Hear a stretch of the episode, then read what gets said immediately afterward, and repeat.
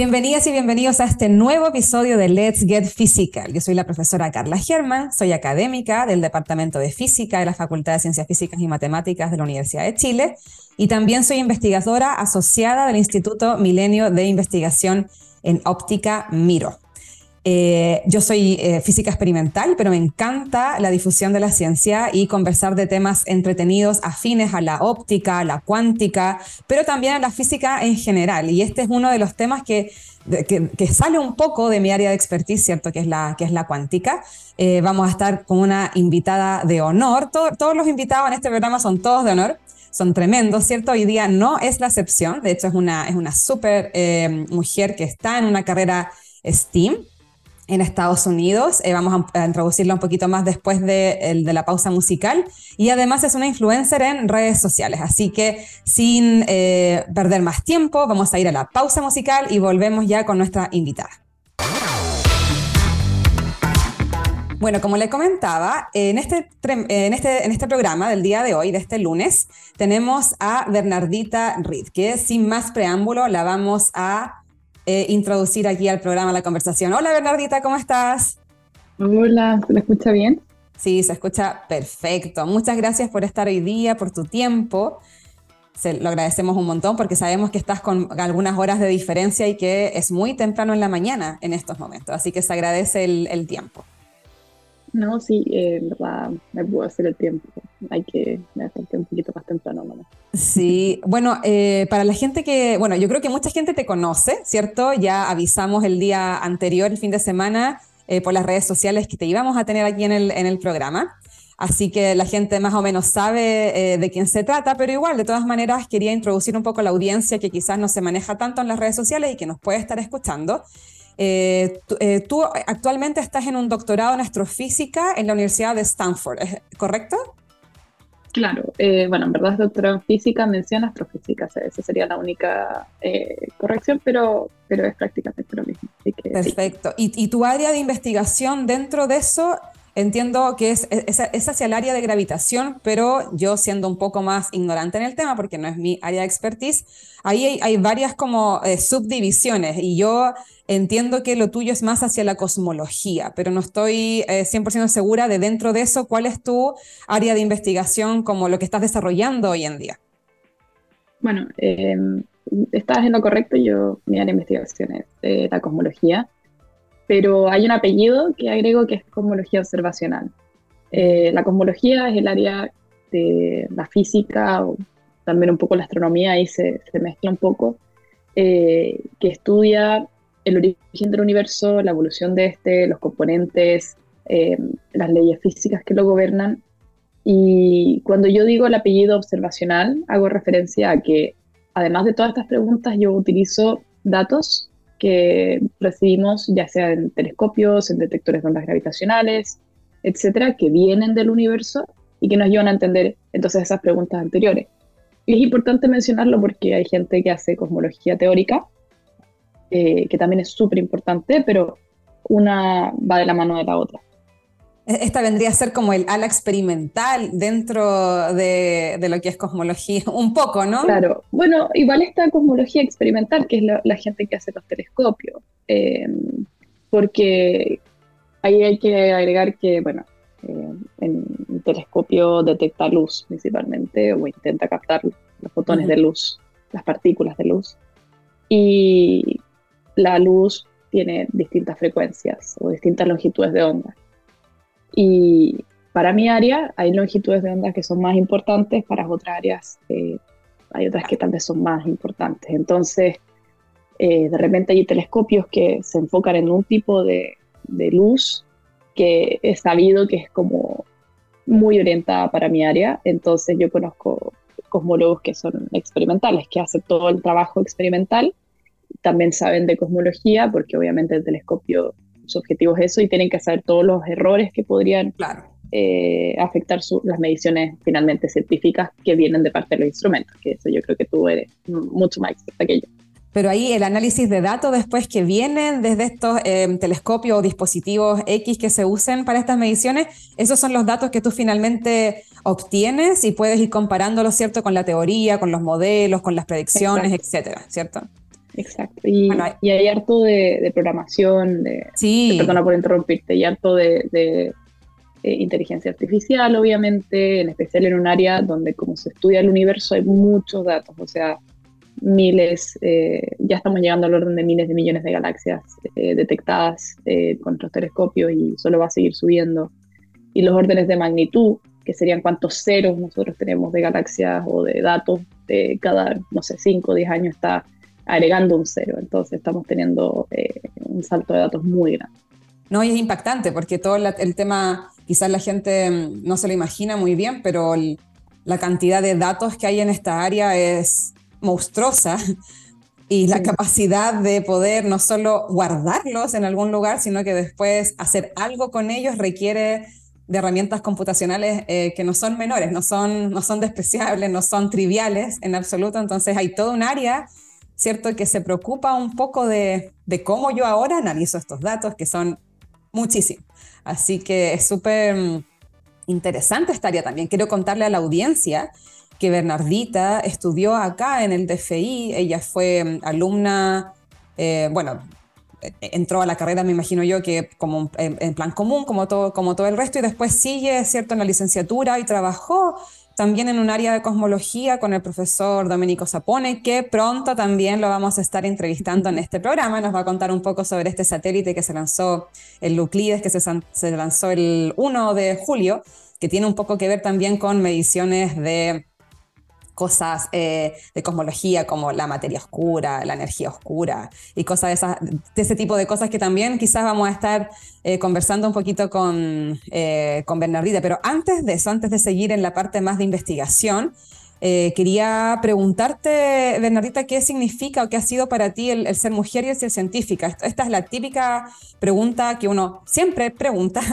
a las mujeres que hacemos ciencia. A mí también me la han preguntado eh, bastantes eh, veces em, y me gustaría también saber tu visión de, lo que significa para ti estar en estas áreas del tipo STEAM y cómo eso en particular desde tu rol, desde tu pedestal como una mujer científica que está en el extranjero, cómo, cómo eso afecta a tu rol de divulgadora, que sabemos que es muy activo, ¿cierto?, en, en las redes sociales. Em, bueno, voy a, solamente hacer una precisión, pero porque me da como un poco de cosa, pero eh, yo, digo más que soy una científica en formación, porque igual uno dice que uno ya es como científico o científica cuando tiene un doctorado. Yo estoy recién empezando el doctorado. Pero estamos en camino a, porque todavía estamos ahí trabajando. Eh, estamos, trabajando para, usted. Sí, exacto. Eh, bueno, con respecto a eso, decir que mm, yo empecé a estudiar en Botchef, como decías tú, el año 2016 y ya decidí hacer ciencia en 2018, porque uno tiene el plan común que tú mencionabas, que son dos años como de todas las carreras que uno puede elegir en este campus y después uno elige una especialidad. Em, y, y, al mismo tiempo en nuestra universidad hubo varios movimientos feministas el mismo año que yo elegí la carrera.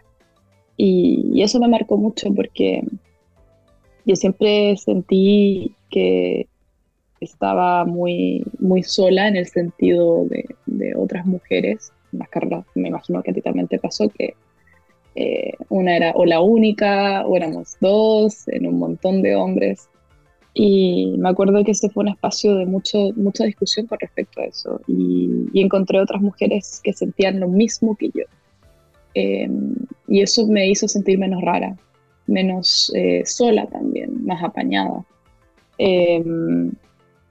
Y, y, eso me cambió mucho la, la perspectiva de cómo hago, hago ciencia también, de, de cómo cuando visito una conferencia me fijo si es que hay mujeres o no, por qué no hay mujeres. Y también la pregunta que yo estoy haciéndome ahora más eh, reciente es que efectivamente hay espacios donde hay más mujeres, o sea, si uno ve los números han ido aumentando, eso eso es verdad pero mi pregunta es, ¿qué tan diverso es ese grupo de mujeres? Em, yo estoy en una universidad acá muy, se dice prestigiosa, em, y efectivamente el departamento de astronomía, astrofísica, a mí me encanta, me siento súper cómoda, eh, la directora es mujer, yo en parte elegí, claro, la gente va a decir, ah, la vez me eligió Stanford porque es Stanford, y la verdad es que mi mayor prioridad fue sentirme cómoda en un espacio donde yo no tuviera que, eh, no sé si la palabra es, déjame buscar la palabra que quiero mejor, eh, que, mejor sintetiza esto, es más, yo quería llegar a un espacio donde yo no tuviera que estar preocupada de, machismo, eh, sino que simplemente un espacio donde yo me pudiera enfocar en trabajar. Y por eso elegí este, este espacio. Y mm, ha sido muy genial y algo que me gusta que acá hay mucha más diversidad que el promedio, no significa que mm. sea muy diverso, pero tengo varios compañeros que, que son, eh, yo no sé cómo decirlo, porque uno lo dice en un idioma y es ofensivo en el otro, pero bueno, son eh, de la comunidad afrodescendiente o de diferentes eh, orígenes, pero cuando uno mira las mujeres dentro de ese espectro, las mujeres no tienen la diversidad que los hombres tienen. Me explico. Cuando tú ves cuántos estudiantes son afrodescendientes acá, eh, son casi todos hombres, de los, no sé, seis que habrán, y una es mujer.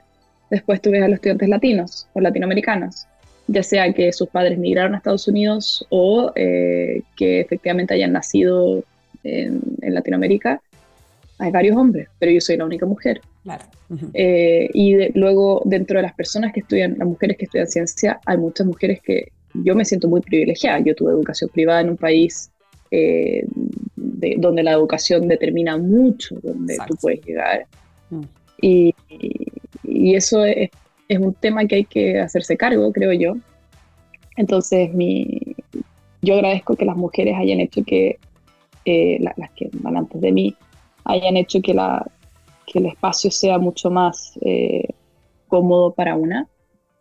Pero ahora lo que a mí me llega como herencia dentro de las instituciones que yo creo que son más abiertas, porque obviamente hay unas que están aún más atrasadas, eh, es hacer que este espacio además sea más diverso entre las mujeres. Em, y ahí tengo varios planes, eh, tengo varios... De hecho, estamos acá haciendo algunas cositas ahí te, iré contando. Pero vamos, por ejemplo, a postular a un fondo para eh, traer estudiantes idealmente de Latinoamérica em, que vengan a investigar dos meses eh, de distintas partes y obviamente porque género va a tener.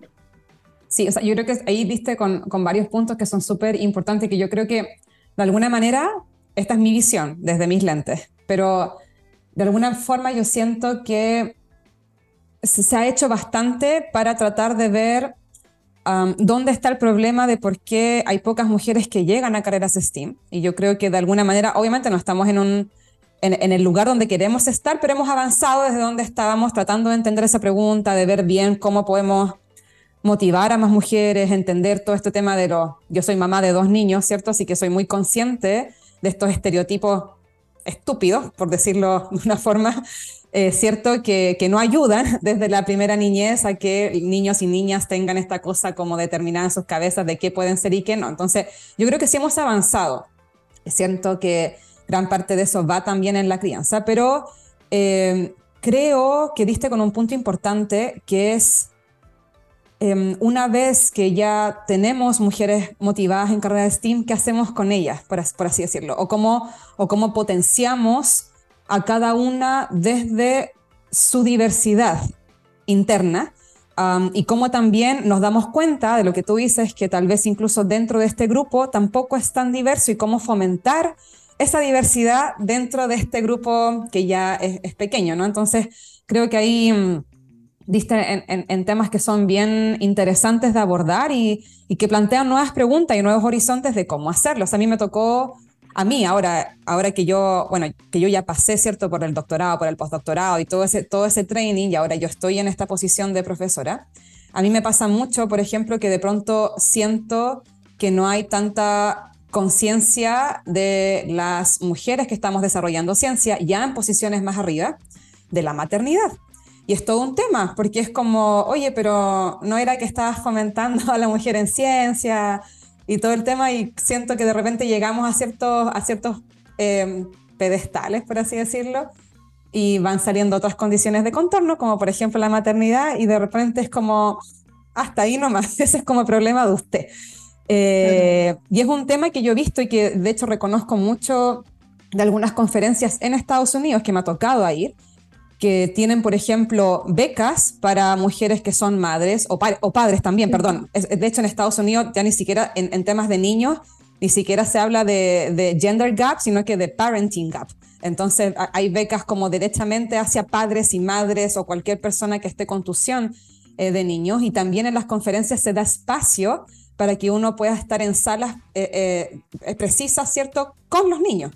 Entonces, niños y niñas. entonces, me son, son preguntas súper interesantes que yo creo que, que, es como el siguiente paso, como tú dices, ¿no? Que, que hay ya muchas mujeres que detrás nuestro eh, pavimentaron muy bien ciertos caminos y nosotros estamos em, como tomando cierto la batuta para seguir eh, mejorando y, y, viendo también los nuevos problemas dentro de estas comunidades que se van formando. Entonces, siento que es súper interesante em, eso que, que tú mencionas y dentro de eso Comentaste también que, por ejemplo, para ti era muy importante ver que en el grupo donde estás la directora es mujer. Y quería preguntarte acerca de eso. Eh, ¿Qué mujeres han inspirado eh, a la hora de hacer ciencia y divulgación eh, de ella? O sea, ¿has tenido la mm. oportunidad de inspirarte en mujeres? Porque también puede ser que la respuesta, bueno, no, no tuve. Y es, válida, pero me, refiero que si es que has tenido, ¿cómo ha sido ese proceso de inspiración? Yo, em, bueno, eh, es una pregunta difícil porque creo que en general muy pocos científicos me han, o científicas me han inspirado. Eso es lo primero que quiero agregar. Eh, ahora igual de repente me, he dado el tiempo de leer un poco de historia de la ciencia para entender cómo era esta gente o cómo es esta gente. Eh, ahora, en mi tiempo libre prefiero leer, no sé, literatura, no, no sobre ciencia, pero sí tengo a un personaje mm, de género femenino, dos en realidad, eh, que me llaman mucho la atención y que, quiero explorar más. Y son principalmente eh, María y, e Irene eh, Curie y Juliette Curie respectivamente, que son esta, bueno, todos saben quién es Marie Curie, la primera mujer en ganar un premio Nobel y también ganó dos. Eh, y bueno, Irene, que es su hija, eh, que tiene el apellido Joliot em, por eh, su esposo. Y las menciono no porque, bueno, yo sé que son muy clásicas y que se mencionan mucho, pero creo que muy pocas veces he escuchado la razón que yo, porque las admiro. Y es principalmente, a mí algo que me llama mucho la atención es que durante la Primera Guerra, mm. Eh, mundial. Marie Curie, junto con su hija, que Irene estaba en ese momento, creo que terminando, estaba estudiando, no sé si tenía 18 años, eh, dejaron las investigaciones, crearon ambulancias con, que podían tomar radiografías en terreno, e mm. hicieron un montón, eh, entrenaron a un montón de mujeres para poder ir a los campos de batalla y ver si podían rescatar a soldados y salvó miles de vidas. Mm. Y eso a mí, yo lo encuentro admirable. A mí creo que lo que más admiro es cuando la gente es capaz de, ver en la ciencia el poder que tiene y hacer algo bueno. Mm. Em, entonces, claro, no es tanto un tema feminista necesariamente lo que yo admiro de ella, eh, y obviamente Irene, que dejaron los estudios porque era una emergencia. Y creo que es lo que, si, si todo científico o científica hiciera eso, y bueno, también que lo hayan hecho dos mujeres que obviamente muchas veces no les creyeron, o sea, es cosa de... a ver, Marie Curie no hubiera ganado el premio Nobel si Pierre, que era su esposo, hubiera dicho, o sea, a mí me lo dan con ella o no me lo dan. Exacto. Y también Irene se lo ganó con su esposo. Em, sí, qué tremendo. Mm. Eh, bueno, y o sea, sigue siendo algunos lugares así, algunos lugares contratan a mujeres porque los esposos también los contratan, y eso es otro tema, o sea, hay un montón de mujeres en el, en el alta la académica, pero que los maridos también están ahí.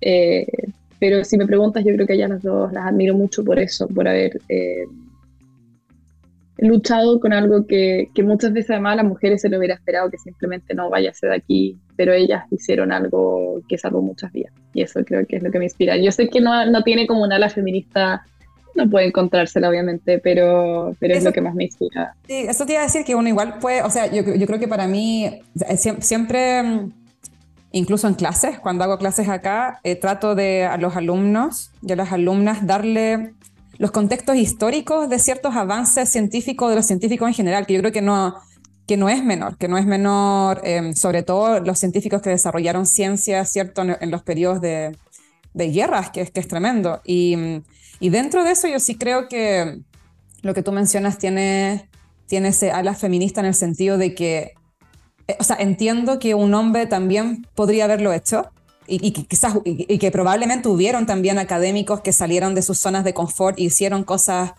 eh, para ayudar a su sociedad del momento, pero sí creo que el haberlo hecho eh, siendo mujeres tiene un, un mérito evidentemente doble o más, porque era una sociedad donde no solo no te, quizás no te podrían haber creído, ¿cierto? Tus exámenes, tus formas, etcétera, sino que además había un riesgo simplemente por ser mujeres y estar en zona de guerra, o sea, mucho más allá, digamos. Entonces, en ese sentido, siento que, que claramente ahí hay un, una valentía es superior, por así decirlo, eh, de, de ellas eh, en, cómo, en cómo hicieron esas cosas y, y, creo, al igual que tú, que, que es súper admirable. También había otra persona, pero no recuerdo su nombre en estos momentos, era una estudiante de Marie Curie que también tiene una historia así muy resiliente en su época. Eh, cuando estaban estudiando el, el, francio, creo. Ya después de, de, los otros elementos estaban estudiando el francio. También hay una, pero no me acuerdo cómo se llama en este momento. Lo tenés que mandar. Sí, sí, sí, pero es muy buena. De hecho, hace poco aquí en el DFI tuvimos un seminario, el profesor Luis Orozco, y él la mencionó, de cómo ella fue estudiante y que Marie Curie le dio esta, como que, de hecho, era una persona que ni siquiera había podido ir a la universidad, eh, pero que siempre amó mucho la ciencia y que como a los 19 años eh, quiso tener un trabajo relacionado a la ciencia y trabajó con Marie Curie. Marie Curie formó a esta persona y fue fundamental en la que era el descubrimiento eh, no descubrimiento per se, pero sí en todas las, eh, como en el desarrollo que tuvo este elemento del, exacto, del, francio. Así que bueno, ahí te, ahí te lo voy a mandar, pero, pero sí, que, increíble cómo se van formando eh, esas historias y también la responsabilidad que tenemos nosotras, ¿cierto?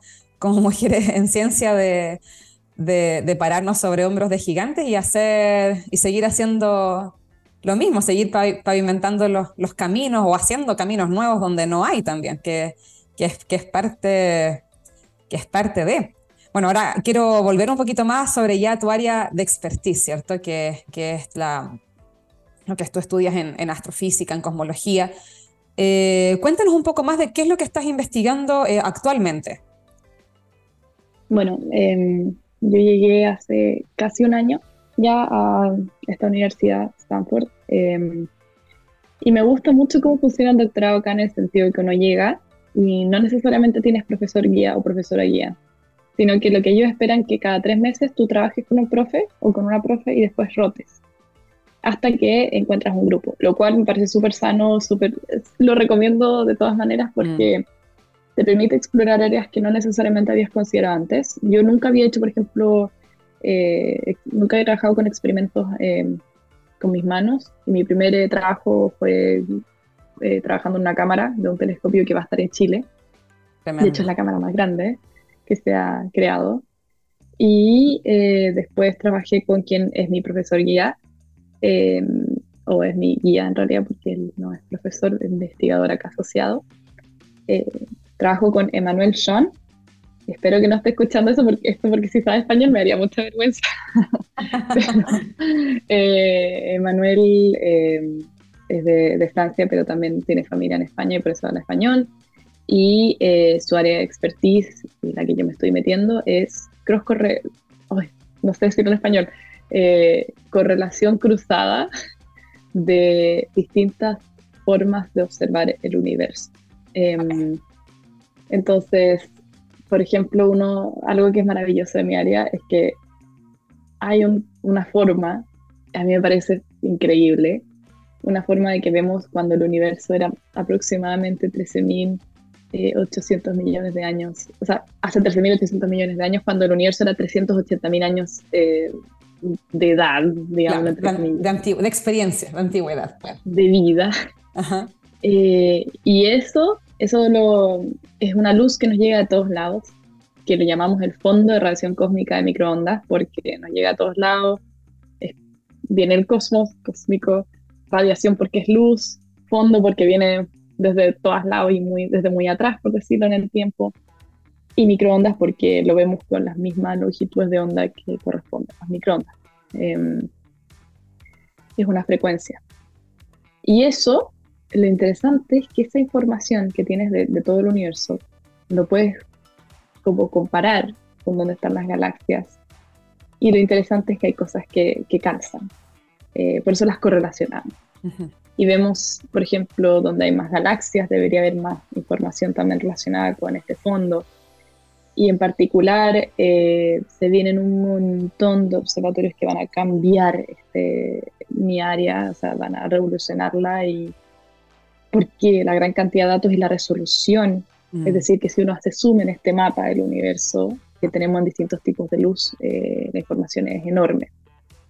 Y, varios de esos telescopios están en Chile y, yo voy a ayudar a resolver una de las preguntas más fundamentales relacionadas con qué pasa con la materia normal cuando está esparcida en, escalas más pequeñas alrededor de galaxias. Y eso hoy en día no se sabe cómo funciona. Y, lo que voy a hacer es, más que observarlo, voy a ver cómo absorbe la luz de este fondo, el gas. Y, eso eh, va a ayudar un montón para entender temas de materia oscura, principalmente también neutrinos. Ah, eso es bien interesante, los neutrinos son unas partículas que sabemos que tienen masa, no sabemos eh, muy bien cuánto es, porque además oscila, pero es, una pregunta abierta. Em, y, interesantemente, lo que yo hago puede ayudar a eso, lo que es como lo hace como que usamos el universo como un acelerador de partículas, por decirlo, para poder entender estos valores. Y nada, voy a estar de hecho próximamente en Chile eh, y ahí voy a estar, eh, probablemente nos vamos a ver en persona y te puedo contar más detalles. Exacto, lo, sabemos, sabemos que vas a andar por acá, eh, así que va a ser bien interesante y qué increíble esto. Bueno, es que siempre me llama la atención, bueno, yo, bueno, esta es una forma, insisto, muy personal de hacer, de hacer ciencias, pero me llama la atención como esa... Mm, visión humilde que tenemos que tener frente al universo porque hay tanto más todavía por aprender, hay tanto más que no entendemos que, que uno reconoce obviamente que como humanidad el trabajo del científico y de la científica es trascendental. De hecho, es una de las de los trabajos como sociales y comunitarios humanos que trasciende a política, eh, todo. O sea, realmente es algo, es algo increíble pero increíble también cómo uno tiene que ir siempre con, con esa humildad de entender que entendemos muy poco y que, y que de alguna forma queda mucho por resolver, por entender y que por lo tanto hay mucho trabajo para científicas y científicos desde ese punto de vista. Em, y, y, también reconocer esa flexibilidad que tenemos que tener los científicos y las científicas, porque muchas veces puede ser que, bueno, lo ha probado la historia, ¿no? De que estamos siempre amarrados a ciertas teorías y de pronto viene una observación nueva que no calza con la teoría, pues si no te queda más que entender que la teoría no es válida en todos los eh, contornos que uno quisiera y tienes que o inventar una nueva o parchar la antigua, pero de alguna forma tienes que salir de tu zona de confort para entender de que el universo se está comportando de una forma diferente. Y eso lo encuentro genial. Y encuentro genial que estés como en esa vanguardia, ¿cierto? De, de hacer, em, de, investigar estas áreas y de tratar de, responder estas preguntas como fundamentales que de alguna forma son el motivo de la, de la humanidad completa, o sea, desde la gente en la prehistoria que salía sin entender nada, sin entender, ni siquiera tener eh, un aparato de medida más allá de los ojos, el salir y ver este cosmos, este, o sea, es fascinante y por eso yo creo que hay mucha gente que bueno, que se maravilla, ¿cierto? Con la astronomía, con lo que uno ve en el cielo, y tú tienes un privilegio tremendo de, tener la oportunidad de estar investigando todo esto desde afuera, así que nada, que lo encuentro fantástico, fantástico todo lo que estás haciendo, realmente. Yo estoy feliz. no se te nota. Sí, no, se te nota. Así que bueno, estamos acabando el programa. Me quedaron 1500 preguntas. Una de ellas era, por ejemplo, ver eh, cómo ha sido tu experiencia investigando afuera, ¿es cierto? Porque a mí me pasó que al menos cuando yo me fui a Francia, a mí se me abrió el mundo, o sea, como que entendí no solo, no solo de la parte académica de cómo hacer investigación, sino que también de la parte social. Yo me fui a los 21 años, nunca más volví a mi casa, eh, y me acuerdo perfecto de haber llegado a una sociedad y de haber abierto los ojos así como plato, eh, entendiendo que las cosas funcionan de forma diferente y no son malas, como, o, no son tan difíciles como lo que yo aprendí acá de más pequeño. Entonces, me imagino que para ti también ha tenido un impacto el hacer ciencia en otro país, con otras formas, con otras gentes. Bueno, eh, no sé si nos puedes comentar en 30 segundos un poquito de eso, sería fantástico y ya cerramos el programa. Eh, ay, no sé. Eh, para mí lo que es más increíble es ver que em, en el departamento donde estoy, eh, claro, hay una cultura internacional. No significa que hayan de todos los países, ojo, obviamente hay un sesgo a Estados Unidos y Europa. Em, y me he encontrado con gente realmente experta, o sea, yo estoy con gente que lidera los conocimientos en mi área y eso es, no sé, es un, es un sueño. Eh, imagínate que estoy, y lo que me llama la atención es que Chile también está, tengo una, una, experiencia personal muy, muy especial porque yo te decía que trabajé en esta cámara, es la cámara más grande que se ha creado en la historia y va a estar en Chile. Entonces, yo digo, soy de Chile y dice, ah, mira, yo estoy en la cerita, me comí una empanada con un jugo de... Y yo, ah, y eso, algo que me carga Estados Unidos, tal vez para terminar, es que no tienen los juguitos que tenemos en Chile. Oh, en Chile, tú vas, al, tú vas a una cafetería y dices, quiero un jugo natural, y están en jugo natural. Acá no he encontrado eso. Sí, tal vez con esto voy a terminar. De todas las cosas me, faltan mis juguitos naturales. Sí, sí. Me acuerdo que me pasaba exactamente lo mismo y al final uno terminaba tomando agua o bebida y cuando venía a Chile no, bebía, no. tomaba todos los, los, jugos naturales no, tomar todos los jugos naturales. Bueno, te queda, te queda, poco, ya pronto vas a estar disfrutando acá. Bueno, Bernardita, queremos darte las gracias por este tiempo, por este espacio, que hablamos, ¿cierto?, de tanto de la parte como de mujeres STEAM en estas áreas, ¿cierto? Y también lo que tú haces, que es fascinante. Pronto vamos a estar también con el profesor Domenico Zapone, donde nos va a contar un poco más sobre esto, este satélite en particular que se lanzó hace poco. Así que estén eh, conectados. Bueno, muchas gracias, Bernardita, por todo y estamos, estamos hablando. No, gracias por invitarme y sí, otro día tal vez nos podemos juntar a seguir la conversación feliz y disfrutar la conversación con Domenico, porque es maravilloso. Después mi profesor guía, por eso le, tiro flores. Eh, bueno, entonces los dejo a todos y todas invitadas a, primero, ver este programa. Acuérdense que no queda el video, pero sí queda el podcast que va a estar disponible ya mañana, por si quieren repasar algún contenido, alguna, alguna eh, parte importante que les haya motivado este programa, va a estar disponible en, en Spotify eh, y en otras plataformas. Y nos vemos el próximo lunes, 10 y media de la mañana, con otro tremendo invitado en Let's Get Physical. Chao, chao.